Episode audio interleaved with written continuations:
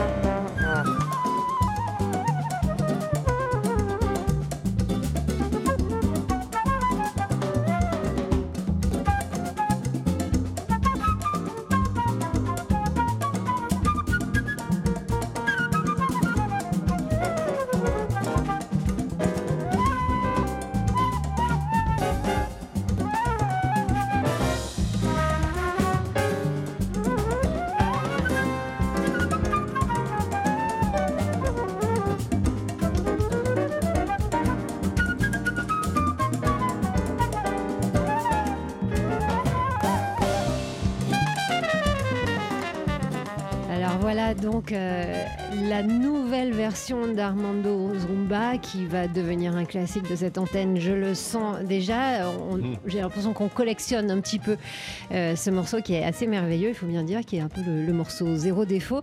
Euh, pour ce nouvel album, Chick Corea s'est entouré de gens d'univers divers. Alors il y a un guitariste de flamenco. Il explique qu'il a des origines italiennes, mais que son cœur est espagnol, son cœur musical est espagnol, d'où cette composition célèbre de Chick Corea, My Spanish Donc à côté de lui, il y a le guitariste de flamenco Nino Josele, il y a le flûtiste euh, Jorge Pardo, le bassiste euh, cubain Carlitos del Puerto, puis il a invité un, un chanteur euh, ultra connu de la salsa qui est panaméen qui s'appelle Ruben Blades. Il y a un danseur de flamenco, Nino de los Reyes, le batteur Marcus Gilmore, enfin bref, que du Ah, beau monde. Ouais, c'est très latin tout ça. Ouais. Avec euh, aussi des compositions, euh, des reprises de compositions euh, d'Antonio Scarlo Jobim, de Paco de Lucia ou encore d'Igor Stravinsky.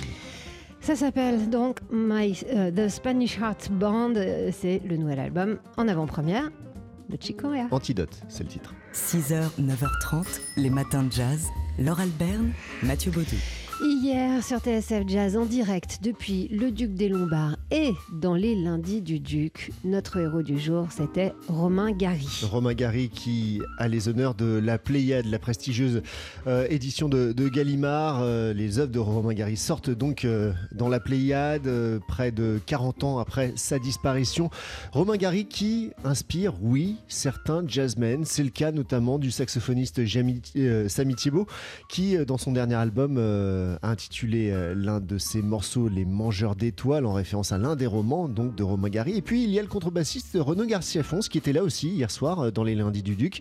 Renaud Garcia Fons qui a euh, baptisé euh, l'un de ses albums bah, du nom d'un roman de Romain Gary. La vie devant soi. Renaud Garcia Fons, on va l'entendre, est assez fasciné par la double identité qu'à un moment de sa vie et de sa carrière, Romain Gary a emprunté. Il a, et voilà, il a décidé de signer un livre sur le nom d'Émile Ajar euh, il a été récompensé deux fois sous deux noms différents. On a, voilà, on a connu finalement son identité à sa disparition. On écoute tout de suite euh, Renaud Garcia Fons sur ce sujet. C'est fascinant. En fait, je pense qu'on est souvent, on a cette envie de, redémarrer non, dans la vie, de, se donner une deuxième chance ou d'échapper à une certaine image que les gens ont de vous. Euh, là, je pense qu'il il voulait certainement faire une sorte de, de pied de nez à l'établissement littéraire et l'envie en même temps, je crois qu'il avait une soixantaine d'années, de, prouver que voilà, sa verve était intacte et qu'il pouvait défier la littérature en, en, abordant un, style nouveau, des, thématiques nouvelles. Je crois que son premier, sous le nom d'Émile Ajar, c'est Gros Câlin. Donc on est, on est... déjà une histoire de, métamorphose en quelque sorte. Hein, le, oui, absolument. Le qui, a, qui, qui, quoi. Et on est quand même très loin des racines du ciel ou de l'éducation européenne. Euh, c'est une quête de liberté Une quête de, liberté et personnellement c'est quelque chose qui me touche profondément. On aurait envie de ça dans musique. Euh, je pense que justement, quand on a fait un certain nombre d'albums, euh, des fois on peut être catalogué dans certains, certains, styles ou pour une certaine musique, et des fois on aimerait pouvoir dire, ben voilà, j'aime ça aussi et j'ai envie de dire ça et écoutez-le sans vous dire c'est un tel, c'est monsieur un tel ou madame un tel qui, l'a fait. Voilà, monsieur un tel ici, c'est Renaud Garcia Fons, donc le contrebassiste euh, inspiré par l'univers de Romain Gary qui était hier au cœur de nous lundi du Duc, une émission que vous allez pouvoir réécouter sans modération dans nos podcasts. 6h, 9h30, les matins de jazz, Laure Alberne, Mathieu Baudou. C'est dans un reportage publié, sur le site de Mediapart qu'on a euh, pu en savoir davantage sur cet activiste gay oublié du mouvement des droits civiques qui s'appelle Bayard Rustin. Ouais, à travers un, article, un reportage même de Mathieu Magnedex pour, Mediapart. Euh, Bayard Rustin, donc un oublié de l'histoire, euh, c'est pourtant lui qui a organisé la fameuse marche sur Washington en 1963 et le fameux discours de I Have a Dream de, Martin Luther King. C'est lui qui est derrière euh, cette manifestation. S'il a été oublié de l'histoire, Bayard Rustin, c'est peut-être parce qu'il cumulait pas mal de handicap, on va dire ça entre guillemets. Et c'est pour ça aussi qu'il a été euh, la cible d'écoute du FBI. C'était surtout des, des, handicaps euh, aux yeux de John Edgar Hoover, hein, le, dirigeant du FBI. Il était homosexuel, objecteur de conscience c'est pas très bien vu à l'époque, euh, adversaire euh, de l'arme nucléaire et militant donc euh, dans la lutte pour l'égalité et les droits civiques des Noirs aux États-Unis. il, se réclamait socialiste C'était quand même son défaut majeur. il était bien avant Rosa Parks, il avait fait de la résistance en refusant de céder sa place à un blanc dans un bus. Et puis il était parti en Inde où il avait, d'où il avait rapporté les préceptes de la non violence qu'il avait enseigné à Martin Luther King. il est parti en Inde en, 1948 après l'assassinat de, Gandhi. Euh, et puis ensuite, il a pris ses, distances avec euh, le euh, mouvement pour les droits civiques, refusant le Black Power qui théorisait le séparatisme des Noirs. On lui a reproché aussi son homosexualité au sein de ce mouvement pour les droits civiques. Souvent oublié des mémoires pour son implication dans ce mouvement, il reçoit tout de même en 2013, à titre posthume, la médaille présidentielle de la liberté décernée par Barack Obama. Sacré personnage, donc ce Bayard Rustin, dont vous pouvez lire tous les détails de la vie euh, sur le site de Mediapart. 6h, 9h30, les matins de jazz. Laure Alberne, Mathieu Baudou. Dans le magazine américain Jazz Times, on peut lire une interview du néo-orléanais Branford Marsalis. Quand on veut savoir ce qu'est le jazz ou ce que n'est pas le jazz, on interroge un Marsalis. Et là, on a la réponse dans cette interview dans Jazz Times, euh, Brandford Marsalis, qui euh, nous parle de son enfance, de son père et de Kamasi Washington. On va y venir. Brandon Marsalis qui nous rappelle donc qu'il fonde son quartet en 86 avec lequel il a sorti en mars dernier l'album The Secret Between the Shadow and the Soul.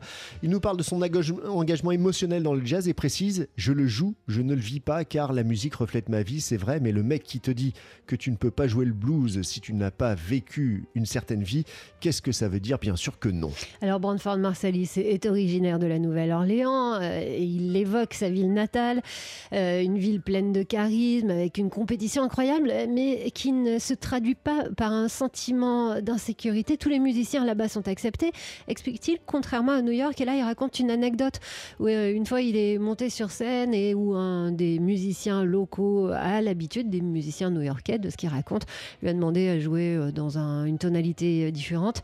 Et puis lui a dit bah si tu sais pas jouer, tu rentres chez toi, tu t'entraînes. Et là il a dit mais pourquoi je passerais ma vie euh, à ça? Franchement c'est pas ça la vie. Ouais c'est la vie est trop courte et il est parti. Après avoir évoqué son père dans cet entretien qui disait le jazz n'est pas populaire alors jouons-en. Eh bien il parle donc de Robert Glasper et de Kamasi Washington qui pour lui ne sont pas des musiciens de jazz, en tout cas pas des musiciens de jazz complets. Alors il se félicite hein, de leur succès. Il dit je veux pas entrer en guerre avec ça, ça ne m'intéresse pas. C'est juste qu'ils ont un vocabulaire de jazz limité et qui ne sont pas dans une lignée. Il explique aussi quand il écoute Dexter Gordon, Lester Young ou Winchester, il entend une lignée. Et c'est vrai que quand on écoute Brandford Marsalis, eh bien, on entend aussi qu'il fait partie d'une lignée du jazz. Et on rappelle qu'il est le fils d'Elis Marsalis. Et euh, d'ailleurs, il le cite, hein, euh, Elis Marsalis. Euh, et, et c'est pas pour rien. Enfin, ça a donné tout un ton à une famille du jazz, une, sanguine, je veux dire. Oui, oui. Et puis il conclut sur l'idée qu'avant d'être du savoir, la musique doit avant tout être de l'écoute et les musiciens doivent garder ça en tête. À lire donc euh, cet entretien euh, franc du collier dans Jazz Times du saxophoniste Brandford Marsalis. Les matins de jazz.